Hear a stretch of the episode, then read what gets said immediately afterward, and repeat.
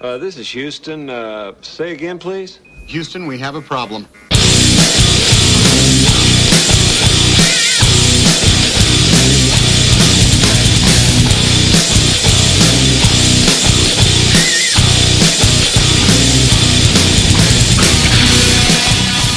Bom dia, bom dia, bom dia, bom dia, boa tarde, boa tarde, boa tarde, boa noite, boa noite, boa noite.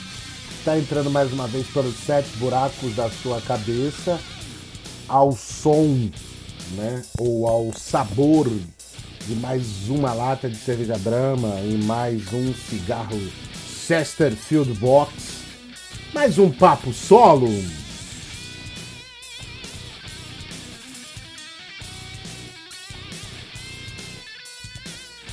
Olá, meus amigos, olá, minhas amigas, olá, meus amigos, olá, meus amigos. Aqui quem vos fala com essa voz tronitroneante.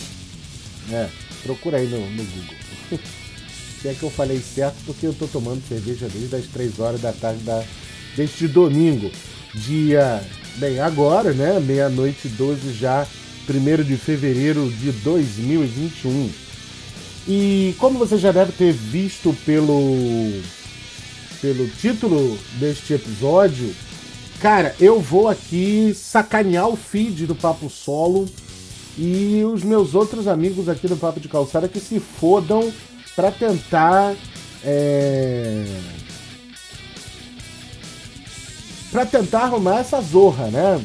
Na pior das hipóteses, vão ser dois Papo Solo a cada terça-feira, se for o caso, quem postar, tá certo? Eu quero colocar uma coisa nova aqui, porque, cara, já tem tempo que eu quero fazer alguma coisa sobre isso, porque eu acho que alguma coisa tem que ser feita sobre isso. Não que ela não esteja sendo feita, mas pelo menos não aqui neste conglomerado de mídia chamada Papo de Calçada.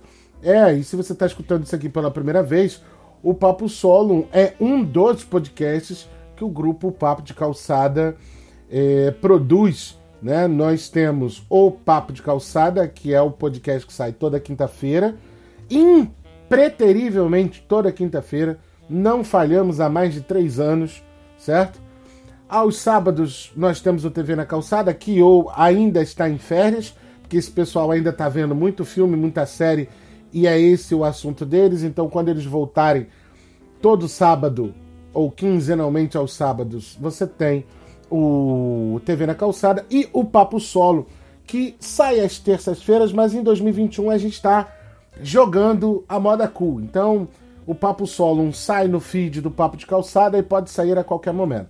Então, pensando nisso, é, eu falei assim, velho, eu tô numa, numa onda de baixa criatividade que é foda. Sim, eu não tenho vergonha nenhuma de admitir isso.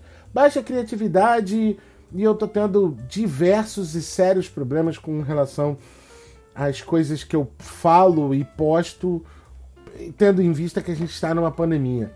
É, a nossa população está sofrendo muito, a gente já passou as 220 mil mortes, 220 mil famílias, mais de 220 mil famílias choram algum familiar por conta do, do da Covid-19, né, do vírus, do coronavírus. E eu acho que assim, é, eu até entendo que alguém possa procurar algum consolo no escutar um podcast, seja ele qual for, qual for, não importa qual. E eu só não gostaria que a minha voz fosse a responsável por tornar a vida desse sujeito, dessa sujeita, algo ruim, né, por alguma coisa que eu disser. Então eu tenho limitado a minha criatividade e a minha produção de podcasts por conta disso. Porém, porém, estamos já em 2021 e na última, deixa eu ver aqui, isso aí, isso. Na última segunda-feira, dia 25 de janeiro, estreou na Rede Globo de televisão mais uma edição do Big Brother Brasil, do BBB número 21. E cara, nesse momento, como você já leu no, no, no, no episódio, no título do episódio. Cara, eu tô comentando pela primeira semana. A primeira semana do que eu vi do Big Brother. Aí você vai falar assim: caralho, este é o filho da puta que ao longo de, dos últimos dois anos tá falando assim: não, porque eu não gosto de falar de coisas, eu não gosto de falar de pessoas, eu gosto de falar de ideias. Sim, falar sobre Big Brother é falar sobre ideias. Você acha isso meio improvável? Problema é seu. Você acha isso impossível? Cara, você tem algum problema muito grave. Porque, na pior de todas as hipóteses, na pior de todas as hipóteses, mesmo que o Big Brother receba o nome de reality show, ou seja, show da realidade ou mostra da realidade, que seja, ele é um tipo de reality show, assim como existem vários, assim como o Masterchef, que é uma competição culinária, é um show de realidade. Assim como existe o Largados e Pelados, Pare e pensa sobre isso. As pessoas podem. As pessoas sempre disseram uma série de argumentos que eu não vou aqui ficar falando bem ou mal do Big Brother, sabe? Todo mundo sempre falou um monte de coisas sobre o Big Brother. Só que as pessoas não pensam algumas coisas, na minha opinião. Primeiro de tudo que é entretenimento. Né? Você quer tirar alguma reflexão. Você consegue tirar alguma reflexão positiva de largados e pelados? Porra, que bom, cara eu nem vejo. Entende? Que eu fico assim. É, se for para ver gente pelada, cara, eu não quero ver gente pelada com o blur, né? O efeito digital que desfoca as genitálias das pessoas. Se for para ver gente pelada, eu quero ver gente pelada. Ponto e acabou. Então, assim, é... mas é entretenimento. Você se diverte com gente que acha que dá para ficar no meio do mato gente que às vezes mal sabe como é viver no meio do mato, se encara, encara o desafio de, porra, vou lá no meio do mato e vou tentar sobreviver. É entretenimento. O Big Brother está dentro desse mesmo escopo de entretenimento. Outra coisa que eu esqueci de mencionar é que assim, eu moro no Rio de Janeiro e faz um calor dos infernos nesse mês de janeiro, no Rio de Janeiro. A última vez que eu lembro de ter chovido aqui nesse, na minha cidade foi no dia 3, no dia 4 de janeiro. E já que a gente está no dia 1 de fevereiro, velho, tem mais de 20 dias que não chove nessa cidade. Tá uma secura do cacete e tá fazendo um calor do caralho. Então vocês podem estar ouvindo aqui ao fundo o meu ventilador. Mas, como eu estava dizendo, o Big Brother é um programa de entretenimento, sim. No entanto, quando a gente pega a premissa de que o Big Brother é a pretensão, tá? É pretencioso, é colocar dentro de uma casa cercada de câmeras alguns indivíduos que tenha a pachorra, vamos dizer assim, contam com a pachorra de serem alguns recortes do grupo social que vive no Brasil, isso aí já te dá um pano para manga para você discutir um bocado de ideias. Porque tendo o Big Brother começado em 2002, né, a edição de 2001, de 2021, não significa que ele é a edição né, é, é que ele está no ar há 20 anos, tá certo? Não é verdade. Né? Ele começou em 2002. Isso foi até bem calculado e bem porcionado lá no longínquo ano de 2002. Pensa você aí como era a sua vida né, há 19 anos atrás. Alguns de vocês que podem estar nesse programa nem existiam ainda. Mas era só por conta de uma questão de número mesmo. Em 2002 eles fizeram duas edições, uma no primeiro, outra no segundo semestre. E aí a partir de 2003 os, os programas começaram a ter o número daquele ano. Então a edição 3 foi no ano de 2003, a edição 10 foi no ano de 2010, a edição 21 foi no ano de 2021. Foi calculado isso. Assim como é calculado as pessoas que estão lá dentro. E ao longo dessas é, 21 edições do programa, é, muitas coisas foram ditas, muitas coisas foram feitas é, ao longo do programa. Eu não estou aqui para discutir os participantes necessariamente, né? mas as coisas que são postas lá. E aí eu resolvi fazer isso nessa edição. Eu podia ter feito em. Eita, caiu uma coisa aqui. Eu podia ter feito isso em qualquer outra edição, mas resolvi fazer nessa, porque vai acontecer, e aí é que eu estou prevendo. E se vocês derem um bom feedback é, acerca desse, desse episódio aqui, é, eu prometo a vocês que eu faço ao longo de todas as semanas né, do Big Brother. E eles estão prometendo que será uma edição com 100 dias. 100 dias é, serão mais de 3 meses e são, serão mais de 14, 14 semanas. Eu não sou bom de matemática e lembrando, eu já bebi um bocado de cerveja no domingo de hoje. Mas, então, eu estou analisando a primeira semana. E estou gravando isso logo em seguida a, ao primeiro domingo de votação, ao primeiro paredão, onde estão lá é, a sujeita com o nome de Kerline, o sujeito com o nome de Rodolfo e a sujeita com o nome de Sara. É, Livrou-se o sujeito que tem, na minha opinião, o pior nome que alguém poderia dar a outro ser humano né? Um sujeito tem o nome de Arcrebiano. É um filho da puta, um escrivão de cartório que sacaneou esse sujeito, entendeu? Ele podia ter qualquer nome. Era mais fácil. Porra, por que, que não chamou o cara. Escreveu na certidão de nascimento dele Zé e todos os outros sobrenomes, sobrenomes da família dele. Mas não, o sujeito do cartório escreveu uma parada errada e o nome do cara ficou Arcrebiano. Ah, sacanagem. Ele se livrou e tal. Eu não vou discutir necessariamente as jogadas, eu não vou fazer, pô, Chico Barney e Fábio Sticer fazem isso muito melhor que eu no UOL. O que eu quero discutir é aquilo que eu vejo no, no programa. E aconteceu nesse ano, é, é, é, sucessivamente em vários anos ocorre isso, né? Eles colocam lá, a produção do programa coloca tantos participantes e esses participantes, em tese, são, entre aspas, um recorte da sociedade brasileira. E é óbvio que isso não é verdade, porque já teve, por exemplo, uma argentina né, radicada no Brasil, acho que foi no Big Brother 3 ou 4, é, já teve uma argentina que morava no Brasil e que participou do programa. Né? Ela tinha, eu não me lembro o nome dela, não vou ficar aqui pesquisando, eu estou falando disso aqui, ó, pá, pá, pá, pá, no flow. Não tem roteiro, eu estou só falando. É, e ela, o pessoal ficava brincando com ela que por conta da transposição do português para o espanhol, a menina não falava J, ela falava Xota.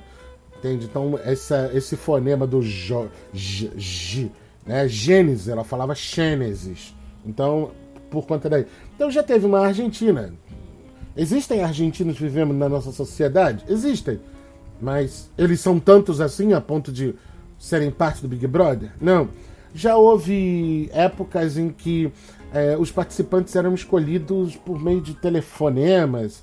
Foi o caso de uma menina chamada é, Cida e de um outro rapaz chamado Tiago. A menina. É, acho que é Silvana. Acho que é assim, aquela que cantava Yarno, Yarno, Tilda, que, né, antes de existir meme, ela já era um meme. Né? Não existia nem internet 2.0 no Brasil, a menina já tinha virado um meme. Então, a produção se propõe a essa história de ah, vamos pegar um recorte da sociedade. Então, eu percebo que, vamos dizer assim, nos últimos 10 anos, eh, eu percebo isso muito a partir lá da edição número 10, né? E por que, que eu falo da edição número 10 de 2010? Porque lá, por exemplo, você tinha o, o tal, o, o, um, um macho alfa representado na figura de um participante chamado Marcelo Dourado, que já tinha participado de outra edição, a edição número 4, número 5, eu acho. Tinha perdido, ele era um lutador de jiu-jitsu, MMA ou qualquer coisa assim.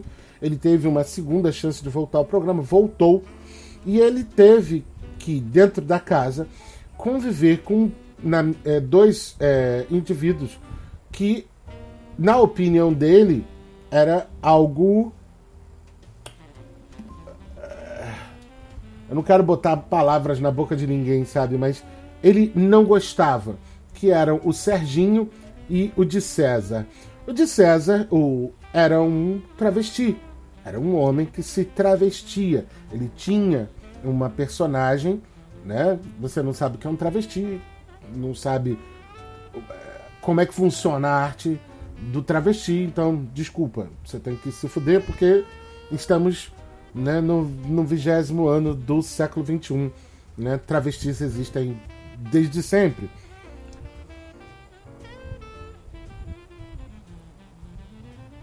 Pausa para tomar cerveja. É, então, e é, eu falei de César e o Serginho, que era um homossexual, o que o pessoal chama de bicha pintosa, né? Que era um homem homossexual e que se maquiava e que desmunhecava e whatever. E o Marcelo Dourado ficava louco com aquilo, etc, etc. Ele ofendeu esses, esses sujeitos diversas vezes, xingou, brigou, etc. E no final, o Marcelo Dourado foi o campeão da edição de 2010. E aquilo revoltou o país. Revoltou porque como é que um cara que naquela época nem se falava tanto, como é que um cara homofóbico desse consegue ganhar um prêmio de um milhão ou um milhão e meio? Agora eu já não sei quanto que dava o de prêmio naquela época. É, como é que esse cara consegue ganhar o programa? E foi aquela revolta. Então eu, eu, eu me lembro, eu começo a perceber que a partir de 2010 o programa começou a brin brincar e jogar com isso. Vamos colocar pautas assim assado.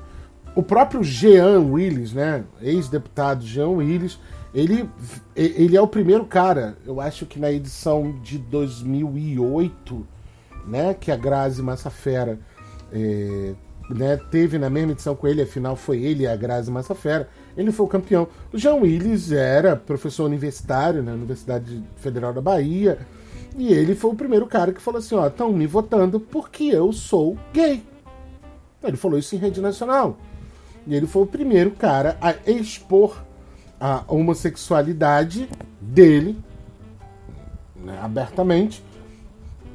E além disso tudo, ele foi o primeiro cara a dizer com todas as letras que as pessoas o discriminavam no programa em que ele estava participando por ele ser homossexual.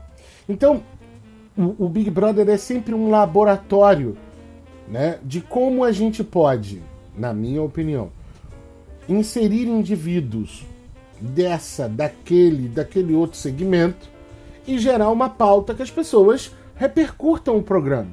Porque vamos lá, uma coisa, por exemplo, está no ar atualmente a novela A Força do Querer. Então você tem lá a Bibi Perigosa, que é um personagem baseado numa pessoa que realmente existiu, numa mulher é, que comandou o tráfico aqui no Rio de Janeiro. Mas quando você assiste a novela A Força do Querer, você sabe que aquilo é uma ficção. E na pior das hipóteses, o autor não vai escrever um final de novela, não vai escrever uma história que te agrade ou que te desagrade o tempo todo. Ele vai escrever um final que te agrade para uns e vai escrever um final que desagrade para outros. Mas no fim de tudo, você sempre chega à, à, à conclusão que aquilo é só uma ficção. O Big Brother, não. O Big Brother é uma competição em que a competição consiste, assim como o futebol consiste em você marcar mais gols para ser o vitorioso, né? E aí você tem algumas regras que você, você não pode entrar de carrinho, você não pode tacar o, o braço na cara do, do, adversário, você não pode colocar a mão na bola se você não for o goleiro. Como existem regras, o objetivo é fazer gol, fazer menos falta, não levar cartão amarelo, o jogo e as regras dele.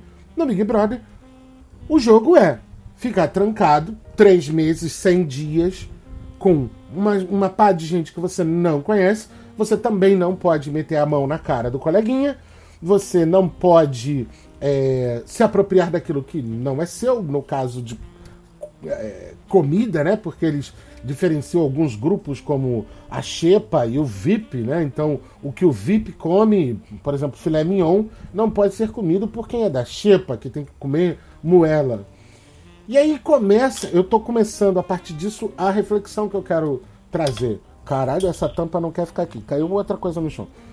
É, que é o seguinte, né, cara? É, é, é até sacanagem num país onde uma porrada de gente, mais de 10 milhões de brasileiros vivem abaixo da linha da pobreza, é, é, eu não sei até se, é um, se eu posso dizer que é uma sorte, com grandes aspas aqui, que esses brasileiros, 10 milhões de brasileiros que vivem abaixo da linha da pobreza, tomara que eles não assistam ao Big Brother.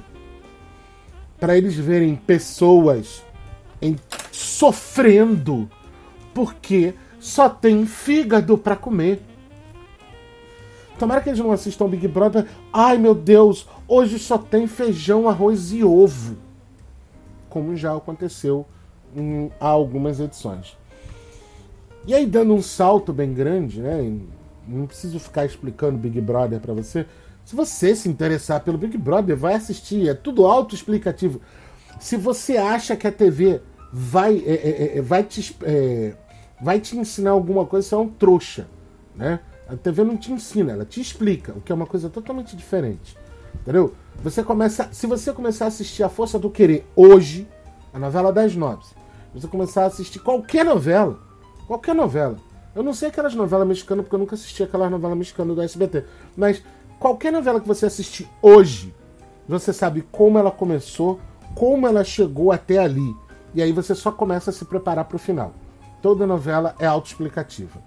Bibi, você, logo você, que é a mulher do Rubinho, que é o cara que comanda o morro de não sei da onde, amigo do Sabiá. Pronto, é isso. A novela é assim. Da mesma forma, se você começar a assistir o Big Brother hoje, ainda mais porque começou semana passada, você vai entender muito. As regras são totalmente ah, explicativas. Eles explicam as regras do jogo. Mas muito bem.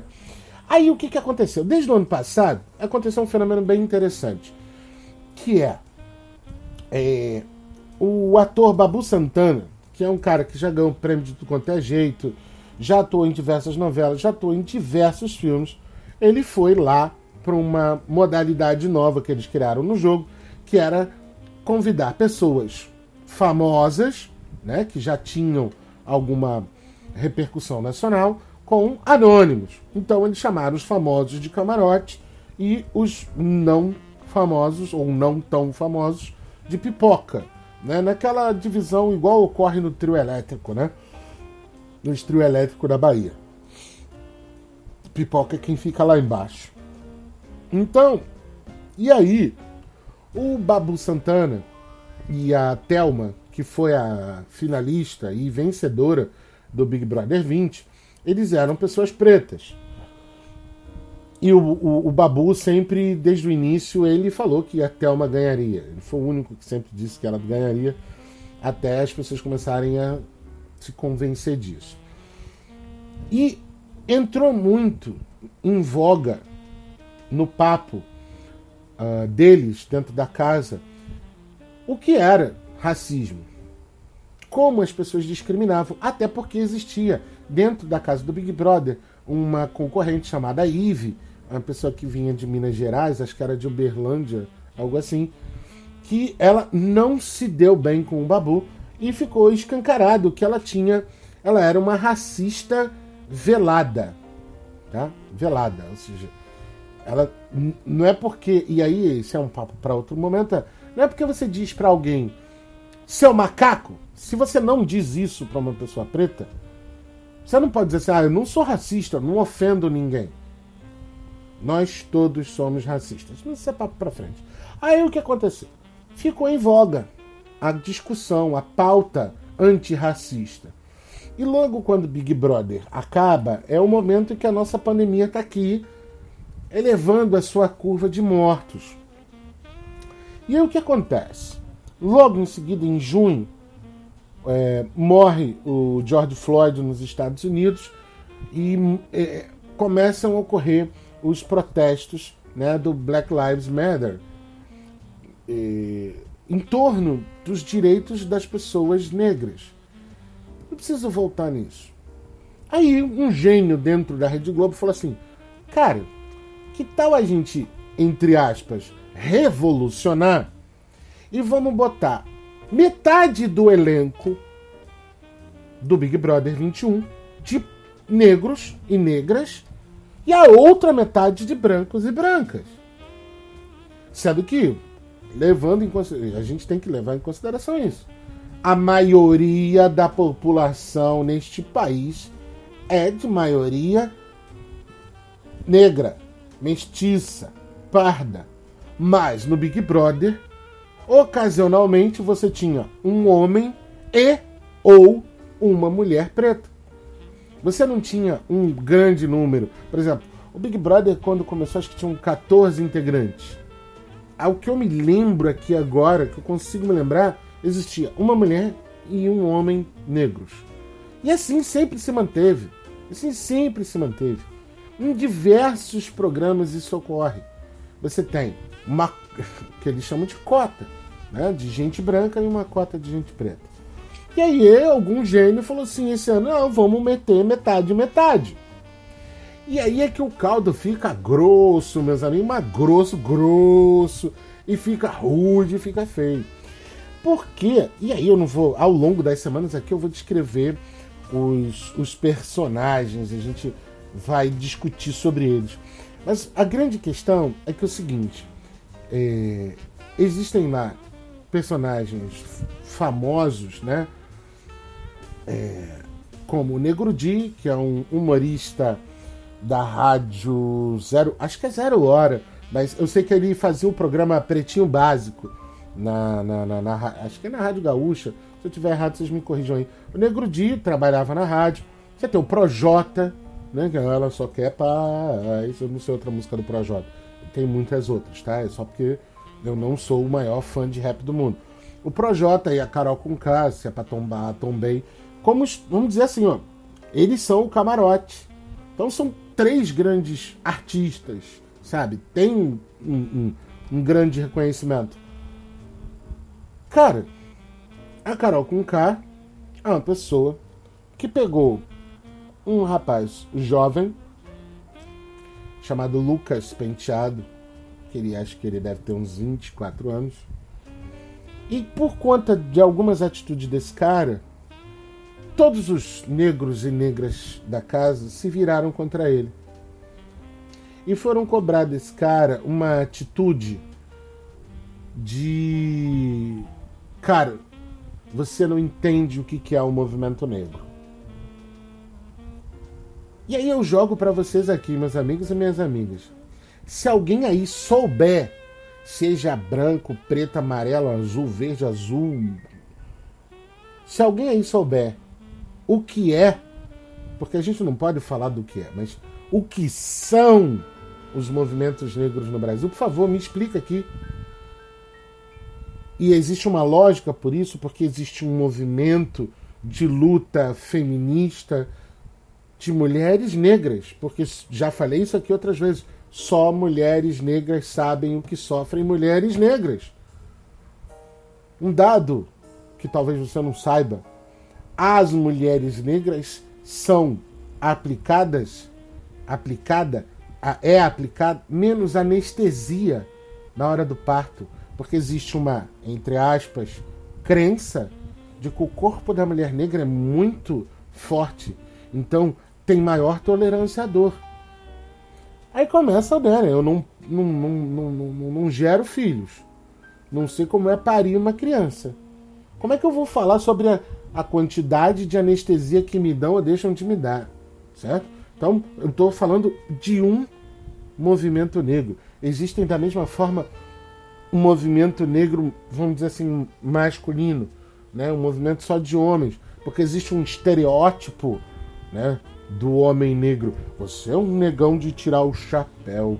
Aí todo mundo sempre né, gira em torno daquela da, daquela figura de que o homem negro é másculo, viril, tem uma pica de 78 centímetros e por aí vai. E os homens negros que não são altos, fortes, nem têm pirocas de 78 centímetros? Entendeu? São vários movimentos negros. E aí cobraram de um cara o Lucas Penteado como ele deveria se posicionar né, no programa. E quem cobrou isso dele foi uma mulher muito estudada, a tal da Lumena. E aí tem, né, essa Lumena, ela, ela é psicóloga e DJ, né? Ela tem uma carreira acadêmica e tal, ela viajou para África, e aí ela, palavras dela, tá? Não tô aqui especulando, palavras dela. Ela descobriu a orientação sexual dela lá na África, então ela é homossexual.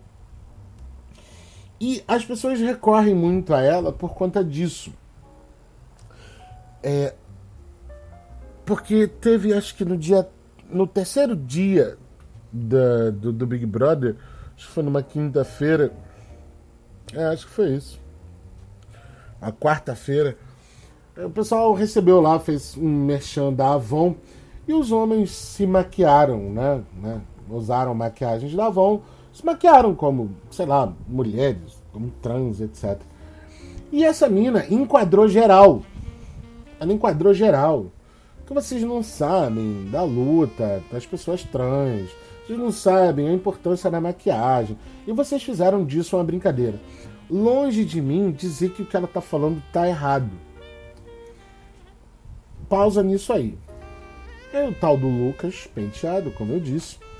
Ele é um garoto que ele resolveu que a estratégia de jogo dele era juntar os negros contra os brancos.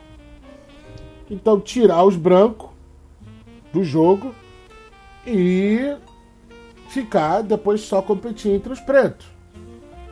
E pela obviedade do troço, muita gente foi contra isso. Sem contar vários closes errados que o cara deu.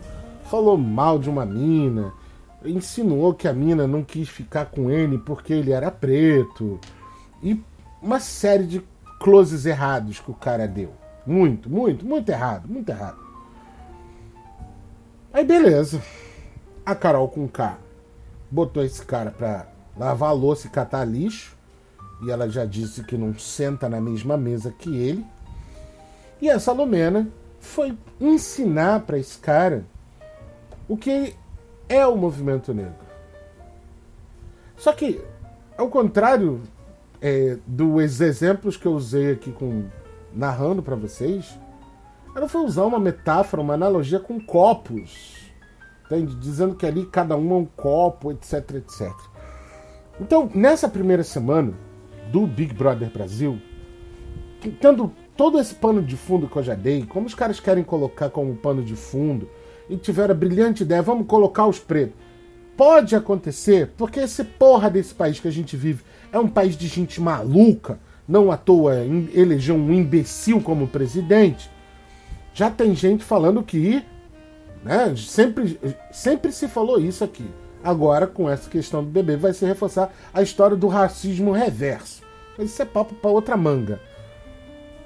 Então, no momento em que pessoas pretas não sabem, é esse o ponto em que eu quero chegar. Eu demorei 30 minutos, mas eu prometo que nos próximos episódios eu não demorarei tanto para chegar ao ponto. É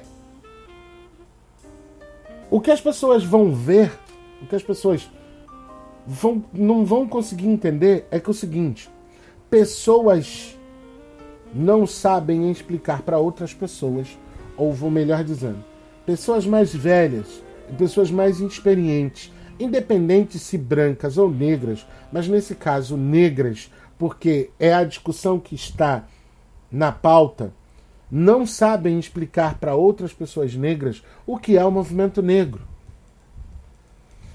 É, do meu ponto de vista como professor, eu tenho obrigação de Quantas vezes o aluno me disser que não entendeu uma coisa, tantas outras eu tenho que explicar. E é minha obrigação como professor, ainda que o aluno esteja só naquela piadinha, entendeu? É, eu vou ficar testando até onde ele vai. Eu tenho por obrigação, porque eu sou o professor. Sou eu quem tenho que tirar dúvidas, ou pelo menos sou eu que tenho mais experiência naquele assunto eu tenho que virar para esse cara e explicar quantas vezes forem necessárias para ele aprender. O Lucas errou muito. Eu não estou passando pano para ele não. O cara foi extremamente incômodo, invasivo, na, justamente em relação à menina chamada Kerline, que também é outro nome horroroso, coitada dessa garota. Ele foi muito mal, ele foi muito insidioso com outra menina chamada Camila de Lucas, que é outra mulher negra que vem de Nova Iguaçu, na Baixada Fluminense do Rio de Janeiro. E na noite de, né, na madrugada de sábado para domingo, esse Lucas foi enquadrado pelo Projota numa das. Cara, se todos nós discutíssemos, é, conversássemos, resolvêssemos nossos problemas metade do jeito que o Projota resolveu, e há muitas muitos, muitos parentes ali que eu posso colocar, seria bem legal. Mas o importante é que a gente não. Quando as pessoas colocaram na época do, da eleição desse miserável presidente, é, ninguém solta a mão de ninguém. Caralho, seus filhos da puta. Então a, a, a, a, a ideia é essa. Ninguém solta a mão de ninguém. Então, feministas, se vocês tiverem que explicar o feminismo 50 vezes para alguém que não sabe, não entendeu e não sabe o que, é o feminismo, expliquem 50 vezes. Membros do movimento negro, se vocês tiverem que explicar 50 vezes, expliquem. Se você, ah, o cara, ah, mas o cara votou Bolsonaro. Bom, cara, se o cara tiver arrependido, explica para ele a caralho como é que funciona a política, como é que funciona visão ideológica e política do mundo. Se você tem uma posição de explicar para alguém, explica. O que você não pode é deixar que as pessoas se percam, se ferrem, tendo você podido ajudar, porque você podia ter dado duas, três palavras mais atenciosas ou mais explicativas para essa pessoa. Então, para mim essa primeira essa primeira semana do Big Brother se passa assim, né? Esse é o primeiro papo solo onde até o fim do Big Brother eu vou comentar sempre vou tentar sempre isso, né? Eu vou eu vou é, explicar ao calor do momento, ao, ao, acabar a votação de domingo, eu é, eu gravo esse programa, não tem edição aqui, tá? O que eu vou fazer no máximo é colocar uma trilhazinha qualquer lá no fundo. Não vou botar aquele bosta daquele Paulo Ricardo que não sabe cantar e sabe muito mal suspirar. Né? A cada ano que passa, ele suspira a música tema do Bolsonaro. Do Bolsonaro olha que merda. É, ele sabe suspirar a, a, a versão da música do Big Brother Brasil. Vou colocar uma trilha de fundo, converso com vocês e depois o programa acaba. Eu gravo isso, boto no feed, vai sair provavelmente, sei lá. Aí vocês vão dizer, eu vou fazer o seguinte, eu tô gravando isso agora, são meia-noite e 51. Vou terminar essa edição. Vou botar uma trilhazinha para introduzir lá no, no início. Vou botar a minha filha do fundo e vou acabar. Vou editar isso, vou subir para o nosso site no bookstimebrasil.com.br, lá, barra papo de calçada. E aí vocês, e aí vocês me dizem, tá bom? Não vou nem fazer divulgação. Quem escutar, escutar. Quem não escutar, não escutou. Se você quiser conversar comigo sobre esses lances que eu coloquei aqui, você manda lá no, no nosso grupo dos ouvintes, né, do Telegram, que é o t te.me. Ah, não, é só T mesmo. T de tatu.me barra papo de calçada, papo calcada, né? Que é o nosso grupo de ouvintes no Telegram. E aí, qualquer coisa merda que você ficou puto comigo que eu disse aqui, é só você ir lá e falar assim: Bruno Décio só fala merda. E aí pronto, meus amigos. Tá certo? E aí pronto. É isso que eu tenho pela primeira semana. Na próxima semana, no próximo domingo, gravo outro, lanço outro. Vou fazer isso a cada semana do Big Brother. Tá bom? E aí vocês vão me dando o feedback de vocês. Um abraço, um beijo, um queijo, em té.